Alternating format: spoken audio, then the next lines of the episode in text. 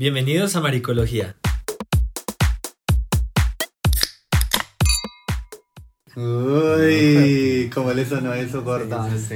Pero ¿quién es ese? Gorda, porque se nos suena como cualquiera de nosotras ¿Cómo tres. así? Alguien se nos metió al cuarto. ¿Se nos metió al cuarto? A la cama. con ustedes y en un capítulo muy especial porque tenemos nuestro primer invitado en el podcast, niñas. Tenemos a nuestra gran amiga Camila. Preséntate. Pues, me llamo Camilo, eh, tengo 28 años, soy cáncer, Estado civil. estoy con un novio desde hace 3 años. ¿Qué? Uf, Traición, ¿cómo así? No Se va de mi cama. solteros, no hay soltero codiciado.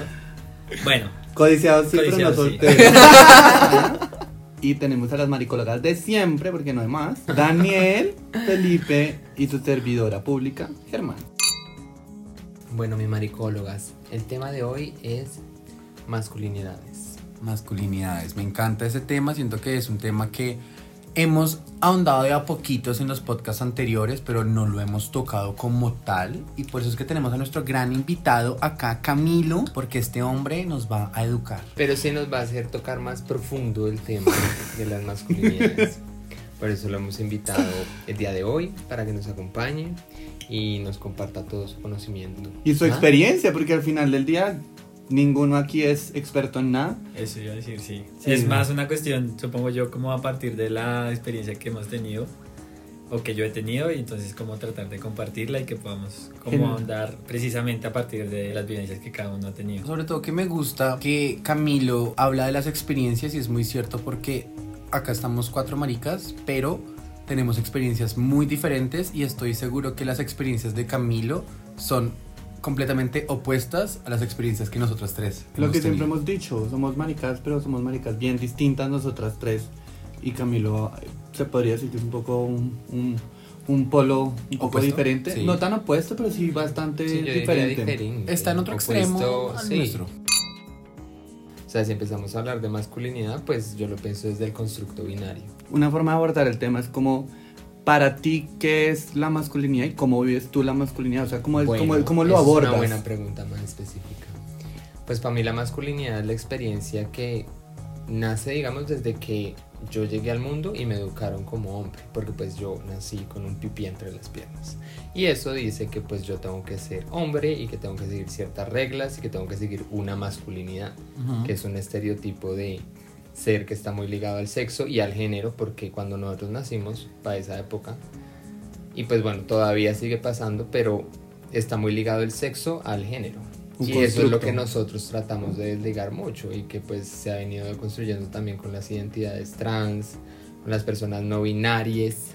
Pero para mí pues ha sido una deconstrucción y creo que ahí viene lo de la experiencia propia muy distinta, ¿no? Entonces yo siento que ahorita eh, para mí la masculinidad realmente es como mi propia identidad, como yo me muevo en el mundo. Sí, Obviamente no me gusta llamarle masculinidad, creo que es una palabra que yo relaciono mucho con el trauma de lo que me hicieron vivir de chiquito también y creo que nos pasó a todas. Que es como la castración de las emociones, porque a los Uh. hombres nos castran las emociones, a los hombres nos dicen que no podemos llorar, no podemos sentir ciertas, ciertas cosas, tenemos que ser una roca frente a muchas de las situaciones que pasan en la vida y que no podemos mostrarnos vulnerables en ciertas situaciones y eso es bien complicado porque la vulnerabilidad es una parte esencial del ser humano, no de su género ni de su sexo. ¿Verdad? Aplausos de travesti para ese discurso tan bueno. mm. Aplausos de travesti para, para ese discurso tan bueno. Sí, es como vives esa, pre- esa masculinidad de alguna forma prescrita y cómo Mm. lo has adaptado a tu ser de ahora, porque lo que tú dices viene desde antes y de alguna forma vivimos con toda esa sociedad que nos dice cómo debemos comportarnos y es cómo nos enfrentamos a eso. En ese sentido, yo creo que el, digamos, el nacer con, como lo, lo que tú decías, como con un pipí entre las piernas, implicó o implica actualmente seguramente todavía eh, una serie como de, de normas como que tú empiezas a cumplir. Digamos, eso de la masculinidad también lo asocio mucho con la heteronormatividad, como con ese conjunto de, reglas o de patrones que, o de conductas que tú tienes que aceptar o que tomar o que aceptarlas en principio porque tú, pues tú eres un niño, digamos, o un niñe que está metiéndose a la sociedad y lo que haces es aceptar un montón de cosas que la sociedad te está planteando. Es como así se comportan las personas, así te deberías comportar tú o comportar de, de otra manera dependiendo de pronto tu género, tu sexo. Entonces creo que todo ese conjunto de normas es lo que al final te termina o se termina identificando como con el ser masculino, con el ser femenino, como tú lo decías también, eh, parte de un tema binario. Ahí se crea un conflicto. Igual yo creo que por mucho que no lo hayan instaurado desde pequeños, que eso es cierto y nadie lo puede negar, también siento que es un concepto que como lo hemos dicho en muchos podcasts, lo nombramos para poder entenderlo, pero a raíz de eso creo que también lo hemos ido transformando, sobre todo en los últimos años hemos ido deconstruyendo un poquito el significado de lo que es ser masculino y apropiarlo en ti mismo, quizás en, tu cuerpo o en tu vida en general y darle un poquito más de autenticidad en valor a la persona que eres, que eres tú. Y creo que llegar a un punto de consenso de que puede ser la masculinidad, puede ser un poco ridículo y, complicado. No creo que llegue un punto en el que digamos como es que la masculinidad es esto sin dirigirnos a los conceptos o las enseñanzas instauradas desde el patriarcado. Porque es cómo nos enfrentamos a esas cosas, porque tenemos a toda una sociedad diciéndonos cómo deberíamos comportarnos y llega un punto en que nosotros cuestionamos esas cosas porque no resuenan o no vibran con nosotros. Si eres hombre te tiene que gustar el fútbol. Y es como una cosa inamovible, es, Sí, una, sí, es, una, es una restricción fuertísima. Y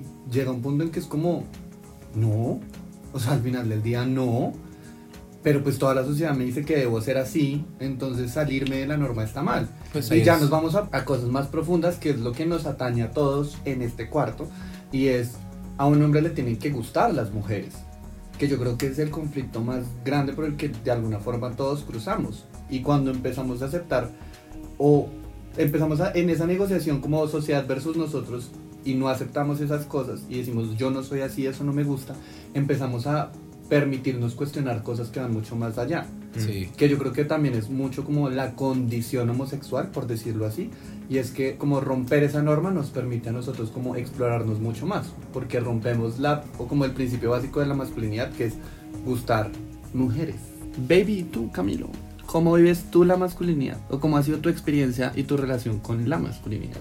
Yo creo que la forma en la que yo me he podido, digamos, cuando ahorita que tú hablabas de ese choque que uno, al que uno se enfrenta, por ejemplo, eso puede pasar mucho en la adolescencia o algo así, cuando uno empieza a descubrir, como listo, a mí me dijeron este cierto set de, de cosas que, que debería yo ser, ¿qué herramientas tengo yo para poderme como crecer como persona o, o diga, de, de pronto diferenciarme como persona, que digamos que me hagan crear una personalidad propia? Entonces ahí yo tuve mi primer choque cuando estaba en el, digamos, en el colegio, que era cómo yo puedo ser quien yo soy sin tener que estar chocando con todo el mundo a mi alrededor. O sea, que mis amigos con los cuales yo crecí desde el colegio y que eran, o pues digamos en mi bachillerato, eh, y que eran pues todos pues los manes del, del colegio, etcétera, que jugaban fútbol, en, en fin, y que yo también jugaba fútbol con ellos. O sea, ¿cómo yo puedo mostrarme como yo soy cuando yo por dentro tengo un montón de conflictos que no me identifican necesariamente como con todo el patrón de cosas que ellos tienen a su alrededor? Entonces, ese fue un primer choque que yo descubrí ahí y las herramientas que yo he podido tener para poder afrontar ese choque, que, que no fuera una herramienta del tipo me escondo y no soy quien soy, es como a través de otros amigos y por eso eso por lo general suele pasar, digamos, en la universidad. Entonces, en la universidad es cuando uno ya logra ver como que, ah, vea, no son solo los manes los que juegan fútbol, sino que también hay otro tema de los amigos que también son, eh, digamos, hombres, pero que ya comparten tema de, de gustos o preferencias sexuales o no les gusta el fútbol, sino que les gusta es, yo qué sé, ver películas o ver series, o también les gustó ver Betty la Fea o a ver alguna novela o algo así con lo que yo también podría haber, haber identificado cuando era más joven, pero que no tenía las herramientas para yo decir, yo también soy válido Mm. Ujú. sin pertenecer a todo esto que me habían enseñado cuando pequeño. Claro, porque tienes un imaginario, pero también, digamos, un buen ejercicio que tú hiciste es porque la sociedad muchas veces se mueve a través del miedo. Y digamos, romper con esos paradigmas o romper con esas normas como las vivió Camilo también es, es difícil porque es como tengo amigos y si no me comporto como mis amigos, pues no tengo amigos. Pero también es lo que Camilo dice de son patrones que nos enseñan. Ah, claro. Me parece chévere resaltar que estamos, bueno, que tú abriste ese tema y es que son las masculinidades, porque En plural. en plural, porque también eso siento que es otra forma de tomarlo y es que hablamos de la masculinidad, porque así, digamos, nos criaron, nos criaron desde una masculinidad eh, hegemónica. que Y es- normada, Sí, o sea, exacto, normada- normativa normada. porque es hegemónica, porque es obligatoria. Y porque es única. Claro, porque hablamos de la masculinidad como una, una única forma de existir y una única forma de ser. Exacto, entonces siento que empezar a pensar, abordar ese tema desde el plural es muy chévere porque entonces también estamos diciendo que las identidades masculinas son muchas. es lo que dice Felipe y que fue súper valioso, porque al final la masculinidad también es, es reconocerme yo mismo, o sea, como mi masculinidad es propia mía, es mi relación con mi masculinidad, Con que fue lo que dijo, que fue lo masculinidad. que Y es, dijo lo- Felipe. y es lo que dice Cami también de darme cuenta de que yo soy válido. De cómo me presento es válido. Exacto, y la validez, ese era otro punto. Siento que eh, esto que tú decías de los miedos es muy complejo porque es la raíz del hecho de uno no sentirse válido, de uno no sentirse como con una voz, que es la otra cara de la moneda de lo que tú decías ahorita, Ger, de que a nosotros nos imponen cosas, como digamos que hay una conexión ahí muy rara del fútbol con la masculinidad, que es una Bizarra. obsesión, sí, Es que yo obsesión. nunca he entendido en mi Pero es muy propia de nuestra cultura. Sí, es muy colombiana. Cada país tiene su, muy- ajá. cada Su país tiene su deporte. deporte. No, en serio, Pero cada yo país- diría que con la FIFA eso se volvió casi universal, pero, Pero pues cada acá país tiene en- su deporte. Yo creo que en nuestra infancia lo vimos mucho. A pesar de que mi abuelo es mi figura paterna y a mi abuelo le gustaba el fútbol y lo miraba, no era un obsesionado por el fútbol. Yo nunca escuché a mi abuelo decir yo soy de Millonarios, yo soy de Santa Fe o soy de cualquier cosa. A mi abuelo le gustaba verlo. Entonces como que nunca hubo esa imposición hacia el fútbol. Entonces como que tampoco era un must en mi vida. Pero, retomando lo que dice Dani, yo sí siento que esas imposiciones como que nos, nos, nos calan un poquito el cerebro porque hablando de todo esto me puse a, a recordar cuando yo estaba en el colegio. Obviamente, como ya lo he contado en este podcast, pues yo no, yo era muy gay, pero no era consciente de que yo era gay. No era como que estuviera viviendo en el closet, simplemente no había caído en conciencia de esa, de, esa lo parte que mía. no se nombra no Sí, existe. pero Sí. recuerdo que yo buscaba tener novias y yo tuve una novia en el colegio por presión de todas las personas, de todos los hombres dentro de mi salón. ¿Sabes? Como que Claro. La besé una vez. Qué fuerte. Pobrecita, no es- me acuerdo el nombre, pero pues si me estás escuchando, lo siento. Yo- Es por cumplir, Es por cumplir. Por encajar. Por ejemplo, a- algo que a mí me pasaba era que yo, pues, no sé por qué, pero, digamos, no, pues yo sé por qué, digamos, me- a mí mis tías desde pequeño me cogían, porque eran como de una edad, de, de pronto estaban saliendo en sus fiestas de, de adolescentes, etcétera. Entonces yo llegaba del colegio y me cogían como a bailar salsa, a bailar, pues, la música que ellas bailaban en las fiestas de ellas, Para que aprenda. en las discotecas y lo que Y sea, como le aprendió. llamaran. Para que O sea, aprendió, y muy aprendió. bien. Gordo, Aprend- agradezcamos a las A las tías tías, todas. desde aquí, Bendita las Todas las tenemos que tías. agradecer, sí. Marica, yo tenía una tía que metía la cara entre las tetas. en el huevón. Eso es otra cosa. Eso Eso, me- eso fue eso- traumático. Yo creo que esa es la razón de mi homosexualidad. Y la tía así. Porque fue un trauma. Pero bueno, sí. Eso, eso me llevó a un punto de, digamos, cuando eran las clases de danzas, etcétera, y que tocaba armar como el, el- la cosa de la coreografía y todo es eso. el chacho. Era como el chacho, las viejas como detrás de mí buscándome para poder bailar. Yo había veces que yo quería literalmente, y eso es un tema que también quiero ahorita de lo que hablaron.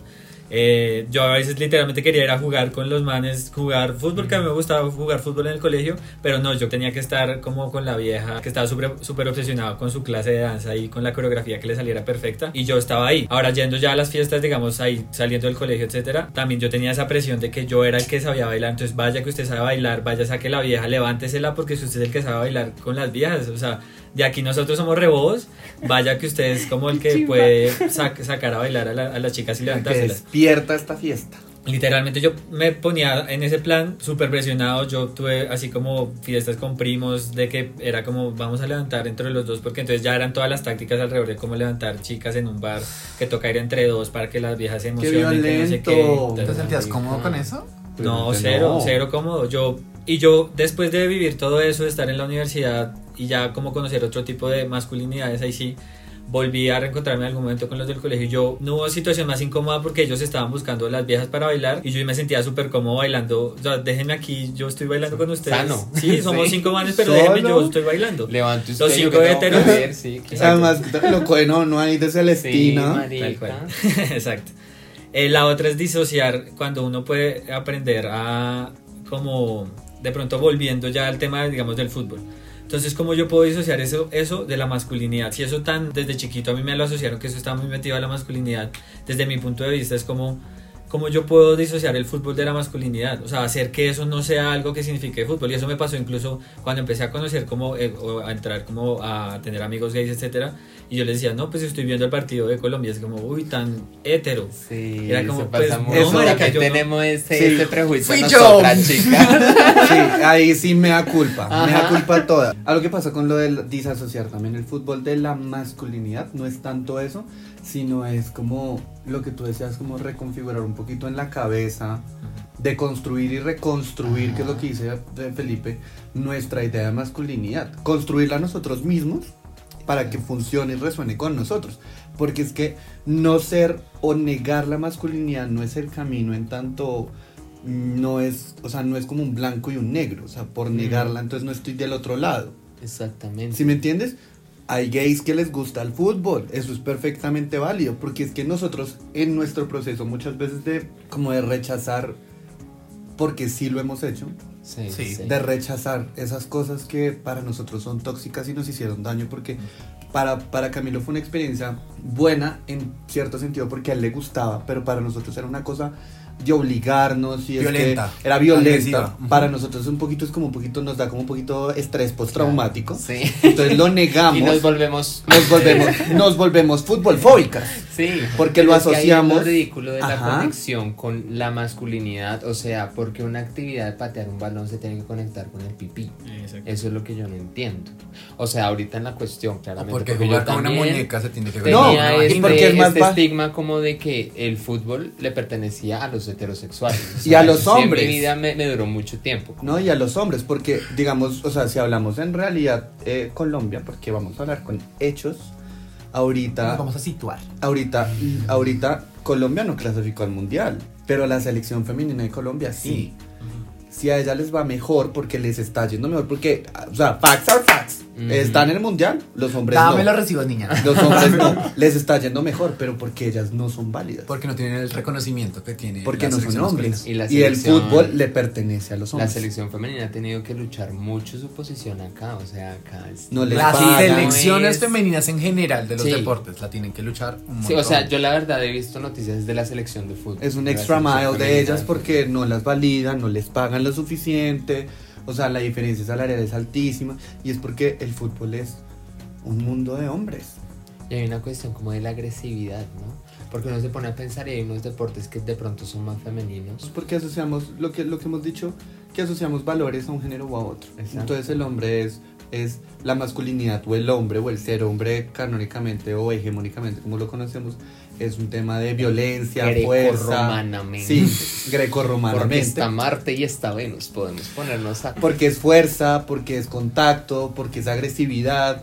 En cambio, las mujeres es como nado sincronizado, eh, patinaje artístico, cosas que no generan contacto. Porque es que no es válido que una mujer sea agresiva, sea violenta, sea fuerte, porque son características masculinas que reservamos a un hombre. Por eso mismo, la sociedad rechaza las características femeninas en cuerpos masculinos. Una cuestión que a mí me, me ha, como que me ha comido el seso mucho es eh, ver las estadísticas de suicidio en hombres. Que si ustedes se ponen a pensar, o yo, yo, yo me he puesto a pensar como en ese sentido la razón de que pase eso, y es el hecho de que no un hombre en su masculinidad, digamos como hegemónica, no puede ser vulnerable en ningún sentido. Entonces como el hecho de no mostrar emociones es, es muy complejo. Sí, ellos hacen el chiste, es como, ay, las mujeres hablan de sus sentimientos, y es como, pues tú también deberías. Ajá. Tú también puedes llorar. Exacto. Sí, como, ¿tú, tú, no, tú no sientes, tú no tienes emociones. Hombre oyente, está bien llorar. Está bien tener emociones. Y está bien hablarlo con los amigos. Pasa mucho que yo tengo amigos heteros y no. Parece que no tienen un cortocircuito con sus sentimientos, pero sobre todo al expresárselo a sus propios amigos. O sea, donde ellos no se hablan, pues estoy tratando de evitar generalizar, pero en, en general, como que yo siento, o en mi entorno, como que he sentido que no logran hablar de- con sus amigos de la tusa o de que si les, si les está causando ansiedad algún tema o algo así, no, es como una vaina alrededor de, o de la fiesta o de las viejas o de cómo levantárselas o algo así, es como una cuestión súper, como O muy superficial, motos. no hablan en todos esos temas. Eh, y el tema de la agresividad y todo eso también es muy cierto, digamos uno cómo de- puede lograr eh, disasociar nuevamente como la agresividad a la- al hombre, pero también la feminidad a la mujer. O sea, poder yo encontrarme, por ejemplo, ya cuando, porque yo trabajé en teatro. eh, ¿Qué? ¿Cómo así? ¿Cómo así? Ay, por favor, no se hagan las sorprendidas que ustedes iban a pedirle trago. Yo llegaba a la barra y le decía, ¡Cami, amiga! Entonces, entonces, eso fue, por ejemplo, otro, otro, ahora a la hora de hablar de, digamos, de choques o algo así. Yo de todas maneras estaba acostumbrado pues a un, digamos, no tenía un conocimiento mucho más profundo alrededor de, de las formas de ser gay o algo así por el estilo. Entonces yo estaba en mi ambiente de la facultad de en economía en mi universidad y entonces cuando por, caso, por azares del destino terminé trabajando en teatro y como encontrar un mundo diferente en cuanto a gente que se expresaba de manera diferente, que como que, como que yo me sentía en una, en una cuestión como observando un montón de, de, de situaciones que yo no estaba acostumbrado. Eso fue una, una cosa, pues fue muy, o sea, digamos, ya tenía las herramientas yo en mi cabeza para no ver eso como una cosa, como un peligro, ni como juzgarlo, ni nada por el estilo, sino como que era una vaina de, wow, es, esta, el espectro es mucho más amplio. O sea, yo soy un tipo de, de persona homosexual, pero hay un montón de cosas y de, de palabras y de gestos y de todo que puede ser, que podemos ser dentro de la comunidad. Y como les digo, o sea, digamos, yo menos mal tuve la oportunidad de previamente como tener las herramientas para no ver eso como, como un peligro a mi heteronormatividad o algo así por el estilo, ni como que, uy, que no me asocien con la gente, con la gente Con el afeminada, cliché. con el cliché que, que por eso es que no nos quieren los heteros o algo Hizo así. poste y luz. Ujú. Exacto, porque eso es una vaina, un tema de encajar y eso es, digamos, ya después con el tiempo uno se va dando cuenta como, como eso que yo, que yo he tratado de, de mantener como mi ser, digamos, de, de, mi, de mi forma en la que yo me comporto y todo eso, también es una manera en la que yo me obligo a seguir encajando, aun cuando ya mucha gente a mi alrededor sabe que soy gay, sabe que tengo novio, sabe, etcétera, pero yo, sin embargo, a mí me, a mí me sigue costando como como poder encajar en espacios, bien sea en el laboral o algo así. Si yo mañana entro a un trabajo nuevo, estoy perdido. O sea, nuevamente estoy perdido porque no sé cómo decirle a la gente que soy gay y, y me encanta que mis amigos se draguen y que me encanta que nos hablemos en femenino, etcétera. Yo no sé, estoy perdido ahí porque nuevamente como que, como que vuelvo y reincido en una cuestión de, de poder protegerme de pronto o le tengo como a un miedo a que ese tema todavía me siga como persiguiendo detrás en, en temas de que me juzguen o algo así. Pero entonces ahí hablas de una cosa súper importante y es como, como que igual no sabes cómo abordar eso con las personas. Hay un tema que es más común a nosotros y es como la expresión de nosotros. Hay una parte de la sociedad que te dice como si va a ser marica, por lo menos no se meta conmigo, o sea, hombrecito. Todo- Y hay sí, otro, ujú. hay otra parte que es como es que las maricas todas tienen que ser plumas Go y hard orgullo y todo. Es Y exactamente nos- lo mismo de la masculinidad llevándolo al otro lado. Porque Ajá. entonces se crea un paradigma Sí. de lo que tiene que ser. Y es la misma vaina al final, porque entonces si un marica tampoco cumple esos requisitos. como que nunca somos válidos. Exacto. Y, y es lo que tú, Camilo, hablas mucho de encajar, que eso a mí siempre me ha parecido ridículo. Porque yo siento que el ser auténtico es ser uno, pero ser uno es uno. O sea, uno no tiene por qué encajar en... Pero digamos ahí hay un punto importante en lo que tú dices y a lo que iba con, con lo que quería decirle a Camilo. Y es que, digamos, porque te conozco y te veo, porque sabemos que somos gays y todo eso, pero digamos esa parte en la que tú dices como tengo que explicarme en la oficina o no sé cómo llegar a la oficina y decir que soy gay, digamos que a nosotros no nos toca. Nosotros lo obviamos. Porque nosotros, sí, a nosotros, con nosotros lo obvían, Exacto. Exacto. pero a ti no. Eso es un término que se llama straight passing. O el cispassing o el también. cispassing, que son estas personas homosexuales que pasan por heterosexuales o que por lo menos las personas no se cuestionan algo respecto a su sexualidad. Sí, que salen como estos chistecitos, como, ah, igual no se te nota. No se te nota. No se te nota, mejor que no se te nota. O a ti no se te nota. O cuando es como, ay, eres gay. Ay, qué desperdicio. Amigas como nosotras encontrándonos, no sé, en la entrada del cine de Unicentro o algo así, yo creo que todo el mundo se da cuenta. claro, porque somos Big Tribel. Pero es que es el punto y es que también dentro del, dentro del imaginario hegemónico y dentro de esta pensar machista que tenemos súper metido ahí en el cerebro atrás, que es súper inconsciente, también muchas veces cuando pensamos como no se me nota o se me nota, lo asociamos como con valores positivos o O negativos. negativos. Entonces es como, ay, entonces si me entiendes, como que en, en, en una parte es como, ay, yo quiero decir que no se me notaba. Pero es como, ¿por qué? O sea, pues al fin de Sí. cuentas, el ser que soy yo ahorita es más, más auténtico. Para mí. por mucho tiempo yo digamos que digamos que me, me aproveché no sé si decir me aproveché pero como que sentí que eso era algo positivo para mí o sea como claro gracias a esto es que yo puedo seguir manteniendo los amigos que los que tengo con los que he venido desde el colegio porque hay unos dos que he mantenido desde el colegio y, y por eso es que va a poder seguir cultivando amigos por ejemplo en el tema laboral y yo siento o por mucho tiempo pensé como es que por eso es que yo puedo seguir creciendo de pronto en el ambiente en el que yo me desempeño, que no es nada, es un ambiente como pues de ir en trajecito a la oficina, Más como de corbata, ta, ta, ta. Bueno, eso también diferencia mucho, ¿no? Los contextos. Sí, claro, total. sí, Los claro. contextos laborales. Pero No. claro, lo que está diciendo de Camilo al final del día es que no lo juzgaban tan duro, no lo señalaban tan fuerte. Y, er- y era, una, era una cuestión o unos valores eh, que le permitían moverse por la vida con quizás más facilidad que otras personas. Exacto. Claro. Yo empecé a reconocer eso en el sentido que cada vez más gente, cuando me empecé, digamos, a conocer con más gente del trabajo y ellos empezaron a conocer de mí, que yo les decía que yo era gay y todo, que ellos dijeran como, uy, es que usted no se le nota. Para mí fue una cuestión de, de validar, de validarme nuevamente. Estamos viendo el tema de validarse. Como de que me están validando, como, uff, soy el gay que ellos conocieron por primera vez y no les, no les chocó, ¿sí? Ya después con el tiempo y hablando también como con más personas y con más gays y con ustedes, etcétera, pues me di cuenta que eso es una cuestión misma de validarse, o sea, de una- una- es un error casi que uno está cometiendo y que lo que uno tiene que hacer al contrario es Autovalidarse. Claro, porque estás buscando validación en otros. Y uno, y uno ahí bien amiguita de las de gestión humana. porque nadie más lo quiere a uno. Digamos algo que no sé por qué, nuevamente, no es mi experiencia, sino es más la experiencia de Camilo. Sino es. Si al principio para ti era una validación y después sentías como que esa validación de alguna forma no estaba bien porque estabas recibiendo validación del exterior que de alguna forma para ti ya no tenía esa connotación positiva. ¿Cómo te sentías con eso al final? Porque es que yo he escuchado a veces que cuando las personas tienen este cispassing y se les rompe un poquito la burbuja y lo deconstruyen, sienten un poquito de culpa. O sea, estoy hablando en términos muy fuertes, pero es como para darme a entender, es como porque yo sí puedo ser más válido que las demás personas. yo no era la, digamos, la persona real con nadie, en el sentido que yo como que con algún grupo yo estaba diciendo como yo soy así, pero por el otro lado yo terminaba tomado y yo Me abrazaba, me mariqueaba con la gente, entonces seguramente era un juego a eso. Entonces ahorita lo que ya he intentado últimamente es como, pues casi que, y ustedes se han dado cuenta como se juntan las dos- los dos grupos y, y ojalá entre más juntos estén los dos grupos. O sea, aparte de lo que demuestra quién soy yo ahora frente a mis amigos, digamos, heteros, etcétera, es mis amigos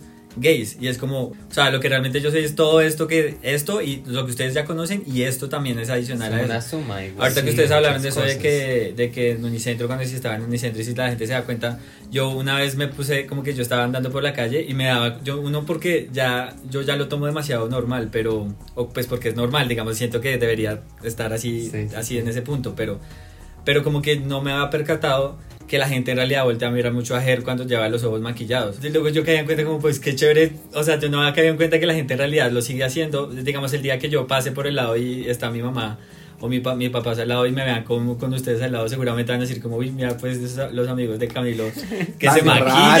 raros, tan raros. Exacto, porque Estas no- travestis, ¿qué haces con estas travestis? ¿Usted cuándo me va a venir en falda en tacones a esta casa?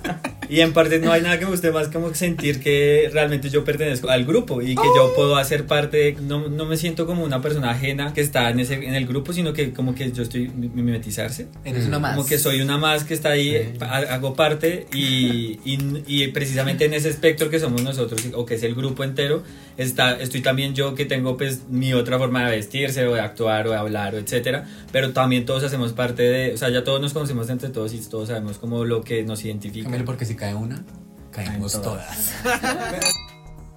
La cosa es no, o sea, donde eso te amenace tu supervivencia, o sea, una cosa es Sí. es, Supervivencia es una poder estar en una, en una situación donde te sientas cómodo y tú también te vas como acomodando. Si estás donde tu, en tu familia, no sé, te, actúas de ciertas maneras, tampoco te vas a poner a gritar con la abuelita lado. ¿sí? marica! Aunque yo lo he. Sí, eso iba a decir. Es que por eso Felipe, Felipe te estaba remedando. Era una cita textual. sí. Pero oye, eso es importante también, porque es que tú has hablado de tu relación con tus amigos y la universidad. También cómo ha sido vivir la masculinidad, pues como en tu familia. Sí, es que yo, yo quería preguntarte al respecto de eso. La gente al verte no asume inmediatamente que eres homosexual, pero nosotros nunca hemos tenido que explicarnos con nadie. Quería saber si a ti en algún punto te ha pesado quizás el hecho de tener que prácticamente salir del closet cada vez con cada persona. Claro, porque si la gente no cree que eres gay, todo el tiempo te toca estar diciendo que eres gay. Porque es una experiencia que vas repitiendo y repitiendo y repitiendo que nosotros, no sé, fue como quitar una curita para nosotros en algún punto, pero de pronto para ti puede ser algo más... No, y sabes que que también, y sabes que también yo creo que es complicado y también, también es válido preguntártelo. O sea, si a todo el mundo le tienes que decir que eres gay, como que entra también dentro de uno un cuestionamiento, como I'm not gay enough, o si sabes, como ese tipo de cosas, como No, ¿qué y, es ser? y- y para mí, no, no, no digo que sea tu caso, pero para mí, si estuviera como en, en esos zapatos, en, esa- en esa disposición, sería un poco traumático tener que salir Sí. tantas veces con tantas personas. Porque entonces como que nadie te cree, entonces ¿qué tengo que ser? ¿Cuál es la necesidad de salir tanto del closet también, marico? O sea, la gente ya puede verte con tu novio o no, no, no. tienes por qué decirlo tam- tampoco. Pues por ejemplo, en el caso de mi familia, me sacaron. O sea, fue una cuestión que yo estaba hablando eh, por Skype con alguien sobre chicos. Y supongo yo que como que me mandaron por un, una, cosa en una tienda o algo así. Cuando volví, mi papá había cogido el computador sin querer, porque ellos pues nunca me han revisado ni nada. Sino sin querer, como que fue como, ven, tenemos que hablar. Entonces mi papá me dijo como, ¿tú con quién estás hablando? ¿Por qué estás hablando de eso? Todo eso. Entonces yo me puse, mi primera reacción fue decir, no, pues con una amiga. Como que estábamos hablando con una amiga. Pues no, era con un chico. Con Pedro. Era con Pedro. y entonces, eh, entonces ya pues cuando ya le dije, yo como él me dijo a mí, me preguntó como que si a mí me gustaban los chicos, yo le dije que sí, yo me eché a llorar fuerte, él me abrazó y me dijo que, me dijo así como, seguramente te liberaste de una carga muy fuerte, ve a la habitación, yo le voy a hablar a tu mamá. ¿Por qué Entonces, lloraste? Porque yo sentía que estaba como, como, erro, como un error, como... ¿Le yo- que le estás decepcionando? Sí, No quiero de poner pronto- palabras en tu boca. ¿Qué sentiste? un problema, una Por cosa. favor. De pronto no decepcionado. Yo no pensé que nunca me iban a dejar de amar o algo así por el estilo, pero sí tenía un miedo de que de pronto yo no iba. De pronto era como un error mío el poder. El, eh, esto. De hecho, por mucho tiempo, cuando ya hubo internet como en la casa y todo esto, y que uno se ponía a buscar como Porno. porno. o gay en Google o algo así, ver imágenes y todo eso, yo sentía que eso era como, y yo de hecho alcancé a buscar como cosas como, como no serlo, como no ser gay, Ush. como no, cómo hacer que eso, y a- esas cosas de test o algo así como, a ver, yo también eres. hice alguna vez un test de eso. Basta. Te- Ay, todo, amor, como todavía duermes con muñecas, cosas absurdas que era como, eso es un test o algo así. ¿Te gusta el chocolate o el azúcar? Cuando vas al baño. ¿te 99% limpias o ¿Te homosexual. sientas o te paras? Entonces, yo siento, ahora lo pienso así, que si ello- eso no hubiera pasado, ese accidente casual de la vida, que de pronto lo puede llamar destino o algo así, Mm. eh, yo no habría salido. O sea, yo creo que capaz me encierro, no sé, en aplicaciones, sería una persona completamente diferente, porque es que ese Sin es el foto tema en con Grindr. todo esto. de- Discreto. Sin foto en Grindr. Discreto, sí. ese- Serio. Ese es todo el tema de cómo, cómo yo tengo herramientas ahora para poder yo enfrentarme a, a una, a una sociedad que como que constantemente me está chocando. Porque menos mal a eso, yo tengo esas herramientas como de que ya tengo a mi familia detrás que me defiende. O sea, de aquí para adelante pues tampoco Claro. es que nadie me va a odiar. Tampoco me van a coger a odiar. Ya luego con los, con las otras, con los, con los otros amigos y todo, la necesidad es de salir del closet es porque yo siento que toda la gente habla de, de relaciones. O sea, todos, así sea en el ambiente laboral y todo, toda la gente habla con quién salió, con quién se habló, con quién salió a tomar, con todo eso. Y yo con mi novio, teniendo a mi novio y todo eso, y no poder decir como, no, marica, fui a ver una película con mi novio. ¿Con quién fuiste a ver una película? Yo, Con digamos, tu pareja. con mi trabajo. Exacto, con mi pareja. Con la pareja. No, yo en mi trabajo actual al principio lo que hacía era como con- fui a ver una película que nadie- ojalá nadie me pregunte con quién, ojalá nadie me pregunte con quién y tristemente como eso todavía se sigue replicando como a- ahorita con el- con este trabajo con el que con el que estoy ahorita como que la única vez que lo pude hacer fue pues tomando, sea tomando y sintiendo como que ya estaba en un espacio como seguro y era decirle como a la gente es que yo soy gay, sí como si has visto que yo no he hablado nunca de una mujer Claro, porque estaba en un espacio donde todo el mundo ya tenía la guardia un poquito más abajo. Marica, me veo no, y el alcohol reflejada. también da un Sí. ambiente para que uno abra y diga todo esto. Me acabo de es que- sentir reflejada. ¿En qué? En el sentido de que. Mulan. No, marica, eso es, eso, es, eso es muy problemático y es muy fuerte porque uno de mis exnovios era de closet. Y mucho tiempo después yo me vine a enterar que cuando él le decía a las personas de su oficina Que tú existías. que no yo existía, yo no existía, yo era la novia. Mm. Y él solo le contó como a sus amigas más cercanas, borracho, como es que no es Felipa, es Felipe.